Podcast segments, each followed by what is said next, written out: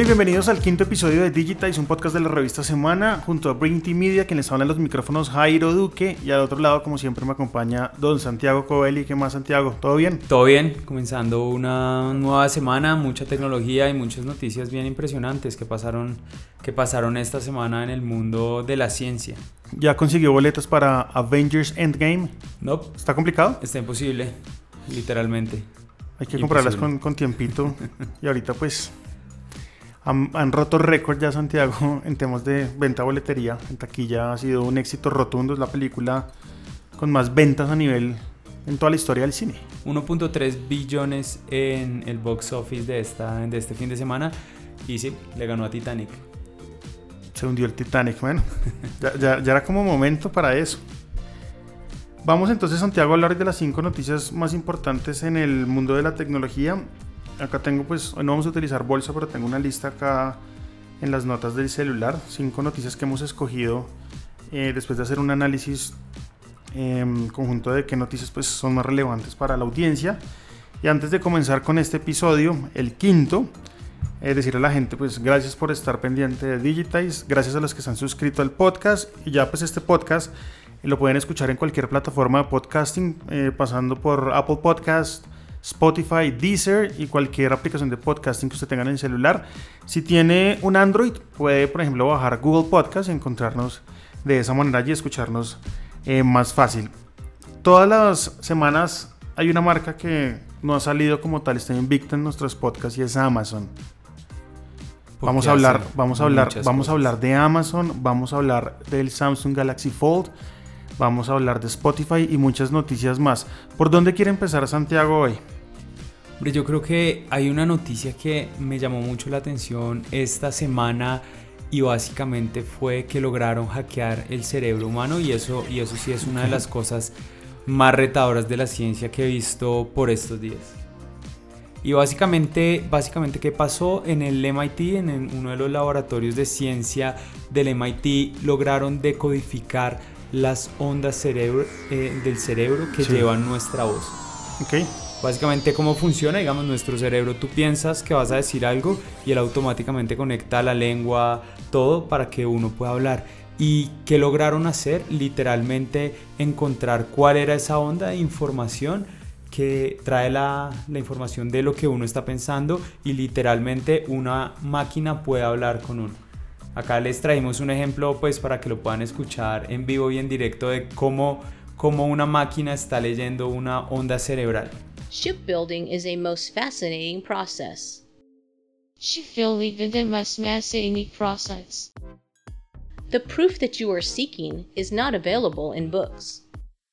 The proof that you are seeking is not available in books. Y sobre eso básicamente, ¿qué, ¿qué, creo que es importante decir? Yo creo que es importante, o sea, seguramente tú te has visto Matrix y te gustó mucho el tema de que a uno le, le pudieran inyectar información. You know,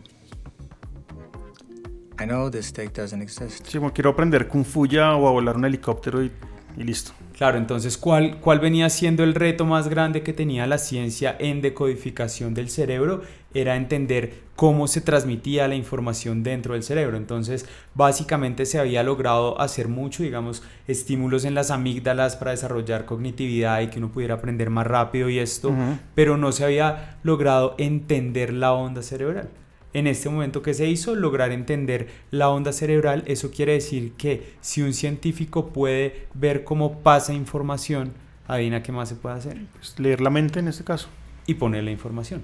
Entonces, más adelante podrá, podrán ver eso y estaremos muy pendientes en lo que es el desarrollo del cerebro, porque obviamente es uno de los grandes retos de cómo vamos a ser competitivos contra los computadores en 10 años. Y, y creo que este es un gran avance en, en respecto a esa evolución. La semana pasada recomendábamos una película acá en que la recomendó Santiago y es Réplicas, la película más reciente de Keanu Reeves. Y ya me la vi. Fui muy juicioso después del podcast a verla porque me llamó mucho la atención. Y hablando del cerebro, pues ahí hay mucho de esto, ¿no, Santiago?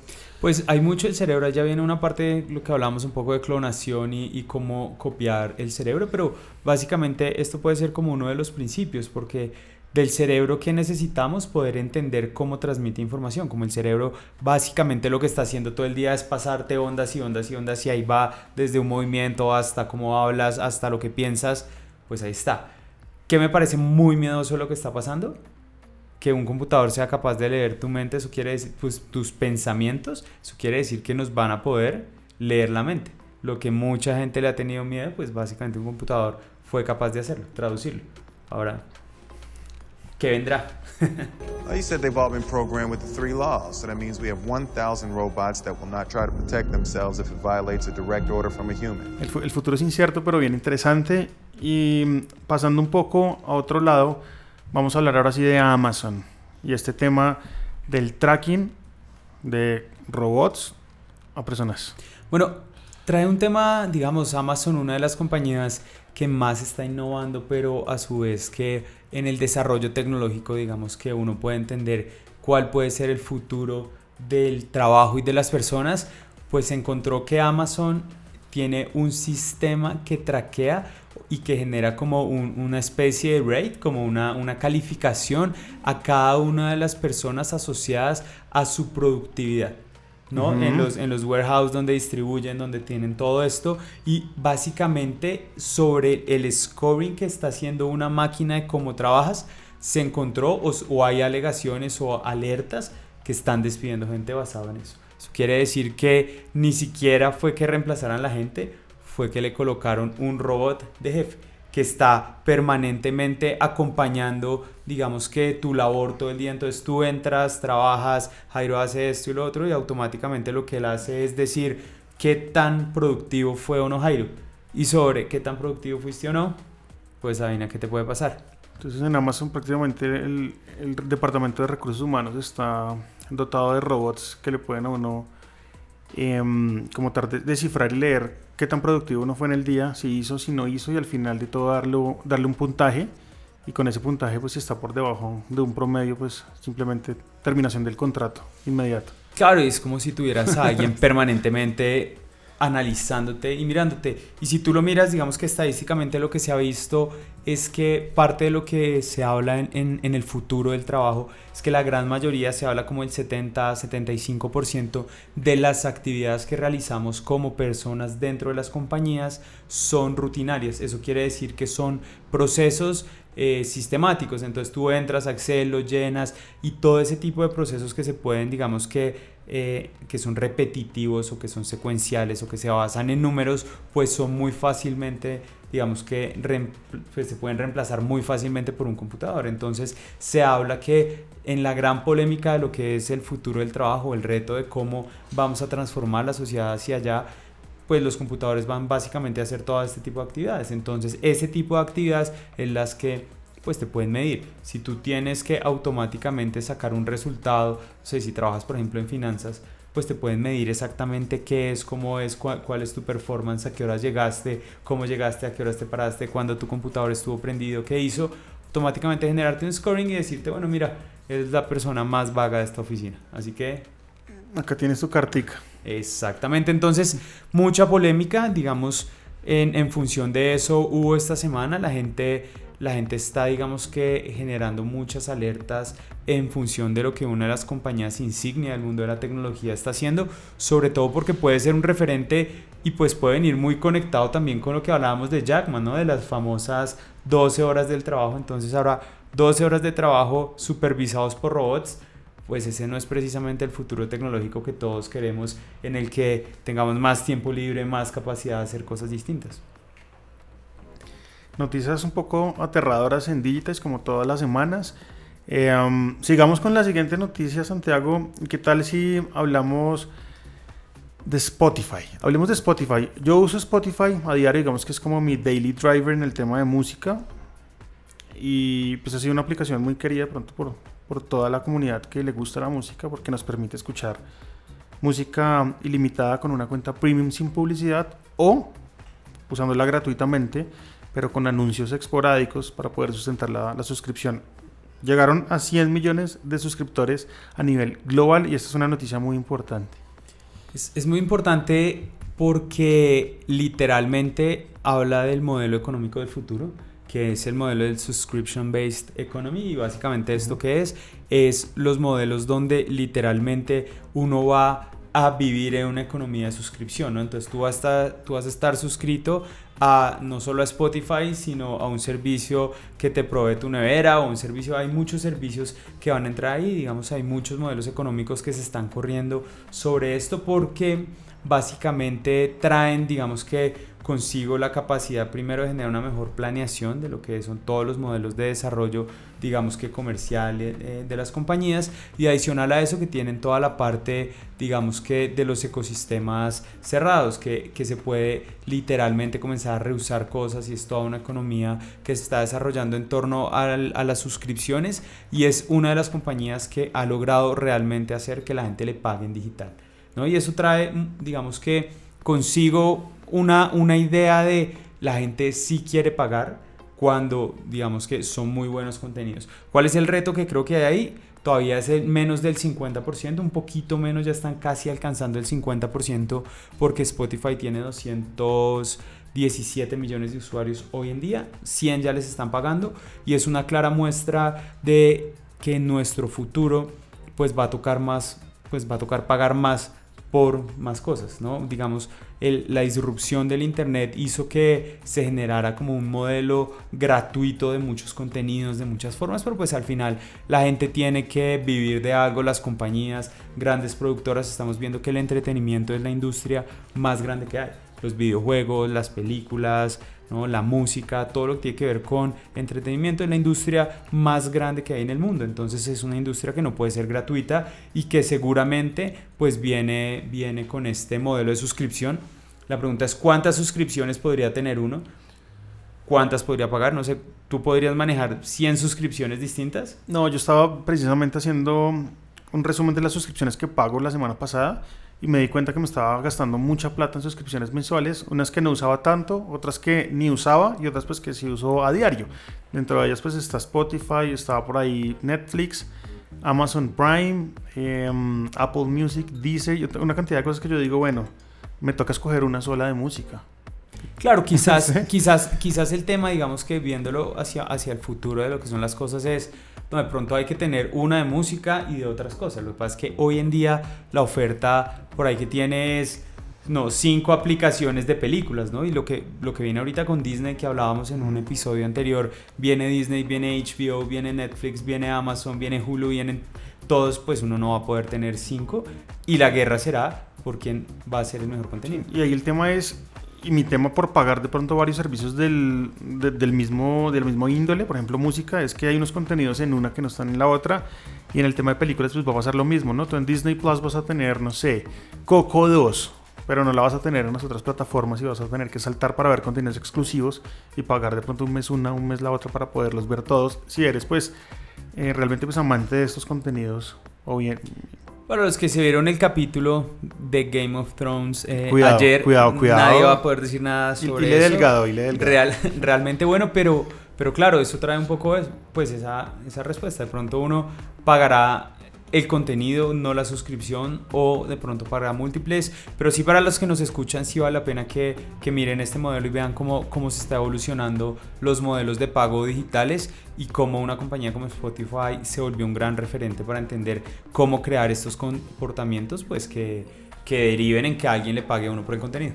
Bueno, hace poco la compañía coreana Samsung entregó lo que sería que ellos pensaban su teléfono insignia a los diferentes reviewers, youtubers, instagramers y todas estas influencers que están en el mundo de la tecnología y se llevaron una sorpresa y es que al día de uso naufragaron como el Titanic. Como el Titanic, sí, se hundió completamente porque la pantalla se estaba rompiendo al día de uso y todos estos reviewers lo que sacaron pues fue un review de mala calidad diciendo pues que el teléfono pues todavía no estaba listo para entregar al público que ya había adquirido en precompra el teléfono, que además pues estamos hablando de un teléfono de dos mil dólares, que más que un teléfono es como una tableta plegable, como que no sabemos bien qué es ni para qué puede servir, pero pues Esa es una de las noticias que vamos a tratar hoy en Es como Digitize. un iPad celular en, en- en uno solo, pero a diferencia de lo que muchos piensan, que es que Samsung básicamente se murió,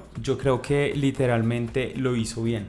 En función, en función de una cosa, y es la lógica del futuro del desarrollo de productos es cuál es tu capacidad de producir productos que tengan fases de beta, que tengan fases de, de- de ir a probar contra el público y sobre eso digamos que generar digamos que un cambio. Si tú miras las industrias tradicionales, ¿qué hubiese hecho una industria tradicional? Tiene esto y básicamente lo que hace es hacer un gran lanzamiento, colocarlo en todo el mundo masivamente, hacer unas inversiones gigantes y después de eso que le pase esto contra el consumidor final.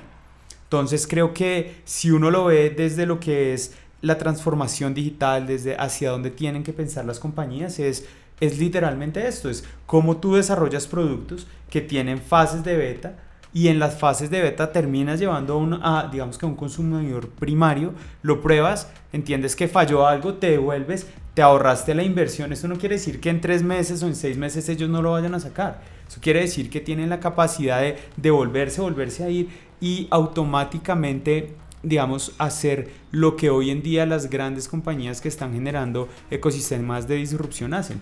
Y es cambia la forma de aproximarte a tu consumidor. Entonces lo que todo el mundo ve como un gran fracaso, pues quizás puede ser la muestra de una compañía que piensa como una compañía de tecnología, que tiene capacidad de flexibilidad, que tiene capacidad de equivocarse, que tiene capacidad de decir, ok, probamos, muy bien, nos devolvemos y ahí cambiar la lógica de lo que es llevar productos al mercado. Y ahí lo, si, si esto es así, pues básicamente están haciendo lo que nadie hoy es capaz de hacer. Y es literalmente comportarse como una compañía que literalmente tiene, tiene esa flexibilidad que se le va a exigir al 100% de compañías en, en los años que vienen. Con un consumidor mucho más exigente. Pregúntate, ¿tuviste esta noticia? ¿Falló? Ok, los influenciadores, bien. ¿Qué pasa si mañana vuelven a salir? Pues la gente lo va a probar y dicen, ok, lo corrigieron, está buenísimo, volvió a salir, tiene otro sentido y ahí sí quizás hacerlo con la fuerza de una de estas compañías y su capacidad de distribución. Entonces, quizás yo no lo vería desde, desde un lado tan, tan trágico, obviamente costó en reputación, costó en eso, pero quizás tenemos que enfrentarnos a una nueva forma de interactuar con las compañías, donde, donde estamos más dispuestos a que nos den cosas, que probemos cosas, evolucionarlas y, continuar más allá de buscar el producto absoluto.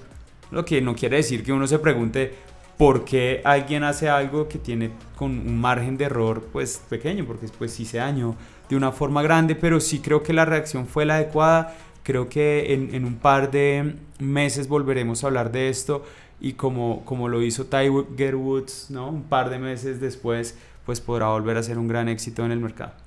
Bueno, esperar a ver Samsung eh, con qué sale con este Galaxy Fold. Yo la verdad espero eh, poder ver un review de uno de estos youtubers que yo casi pues, sigo casi todo el tiempo hablando maravillas del teléfono porque ya finalmente arreglaron los problemas con los que salieron al principio. Hay una, ¿esto qué es, Santiago? Una aplicación, una página web, se llama Bilibili y no sabemos si se dice así. Bilibili, nos conectamos directamente con China. Yo creo que también para la gente que nos escucha es, es muy importante, es alguna de las rutinas que yo hago permanentemente, es estar mirando más cosas que pasan en China que de las que pasan a este lado del mundo. O sea, me parece, me parece que en China, en Asia, en el sudeste asiático, está escribiéndose el futuro y muchas de las cosas que están ya pasando allá a nivel de consumo digital son las que en los próximos años o, son las tendencias que nos van a llegar ya no como tendencias sino realmente como contenidos, tecnologías, plataformas. Entonces una recomendación para la gente que nos escucha que, que comience a mirar un poco más allá que a veces nos quedamos como muy centrados en lo que conocemos y hablando específicamente de este caso Bilibili, ¿qué es Bilibili? Básicamente es una plataforma que está reimaginándose la forma en que la gente aprende. Ok. Pero, ¿qué es lo curioso? Que está reimaginándoselo no, digamos, no como nosotros no lo estamos reimaginando, digamos, nosotros conocemos plataformas de educación como les Coursera, Udemy y todas estas que hay que básicamente que han hecho, coger los contenidos o las clases que tú haces, pues las digitalizaron y ahora democratizaron el acceso. Entonces tú puedes estar sentado hoy y hacer una clase en el MIT. Pero es la misma clase. Pero es la misma clase, uh -huh. es el mismo profesor y básicamente pues no, pues lo que pasa es que estás sentado en tu casa. ¿Qué pasó con, él, con, con Bilibili? Crearon una plataforma en la que básicamente a través de videos, ¿no? De, de videos que están en streaming en vivo permanente, literalmente están rediseñando cómo estudian los, los jóvenes, eh, creo que esos serían los centennials, y, y digamos que los jóvenes basado en cómo consumen ellos. Y todos sabemos que ellos consumen videos de una forma distinta, de una forma muy rápida, y hoy en día ya digamos que tienen unos números de participación muy alta, donde digamos que no solo han logrado cambiar las tasas de aprobación de exámenes, sino literalmente cientos de millones de personas han comenzado a aprender así. Entonces es educación basada en entretenimiento. ¿Qué va a pasar con la educación tradicional en un futuro? Teniendo en cuenta esas plataformas que están cogiendo tanto poder. Mira, se tiene, se tiene que, que rediseñar, ¿no? O sea, se tiene que rediseñar la forma en que nos estamos acercando al contenido, porque un poco pasa lo mismo, si, si el Internet es la regla, y la regla del Internet es que lo que es exitoso en Internet es, lo, es donde nosotros tenemos como entretenimiento, no es posible un ecosistema donde eso no pase. ¿Por qué? Porque termina no volviéndose exponencial. Entonces, por ejemplo, hablando de estos chinos, tienen una cosa que se llama eh, Study with me y es estudia conmigo, ¿no? Y es literalmente un hashtag donde los jóvenes se conectan bajo ese hashtag varios y, se comien- y comienzan a estudiar juntos.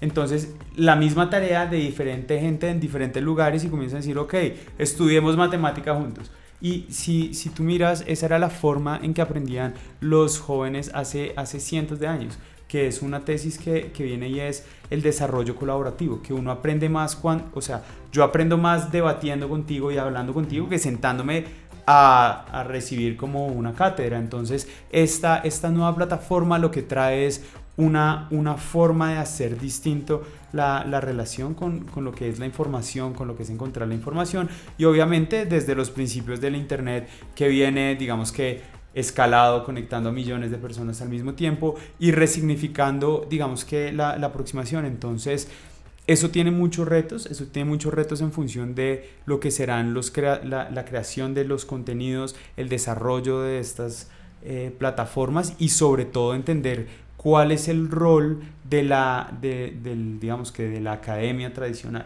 porque, porque no podemos seguir, digamos que siendo educados por personas que no entienden este futuro, que no, no, me acuerdo que en Colombia creo que hubo una vez una protesta porque a los profesores los iban a evaluar por hablar inglés. Sí. Entonces uno dice, pues esto no es viable, o sea, ¿cómo es posible que en algunos países del mundo, como Israel, por ejemplo, estén formando niños a los 5 años en tecnología y nosotros no lo estemos haciendo? Es competitividad. Entonces yo creo que este tipo de plataformas como Bilibili, los invitamos a mirarla, está creciendo. El grupo Alibaba, de hecho, acaba de invertir y comprar, si no estoy mal, el 13 o el 15% de la plataforma para que vean cuál es esa evolución y cuáles son los retos y hacia dónde, digamos que poder, poder darle una mirada a ese futuro de la educación más colaborativo, más dinámico y más como si fuera educación de youtuber para youtuber.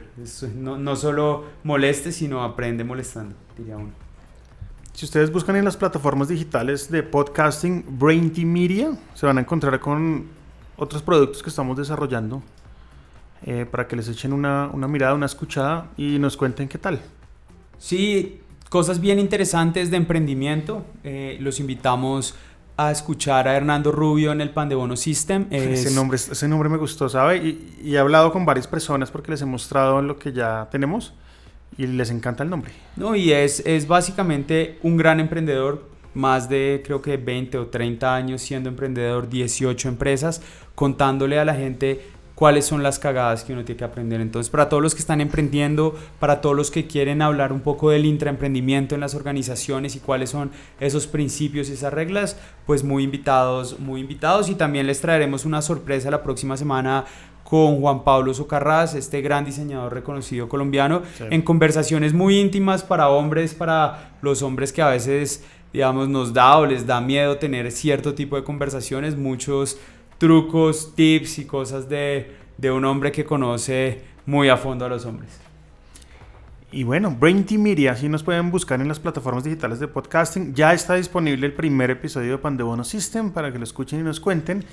Y nos escuchamos la próxima semana para entregarles ya, oiga, el sexto capítulo de Digitize. ya. No, y ahí vamos. Lo- también síganos en nuestras redes sociales. eh, a mí me pueden seguir en LinkedIn con mi nombre Santiago Covelli o en Instagram covelli.xyz, pero sobre todo para que nos cuenten. He recibido varios correos de personas que nos están escuchando y que nos sugieren temas, que nos envían información. Entonces, por favor, sigan haciéndolo y estamos muy conectados para ayudar a, cre- a crecer esta cultura de la tecnología. Tenemos dos correos para que se puedan comunicar con nosotros. El, San- el de Santiago ¿cómo es? Santiago arroba brainty, brain, Brainty. TY.com. punto com. El mío es jairo.duque arroba braintymedia.co y ahí estamos recibiendo pues los comentarios, temas que quieran Quítenle, escuchar. quítenle el media, es solo brainty.com. Ah, solo Brainty. No me sé el correo.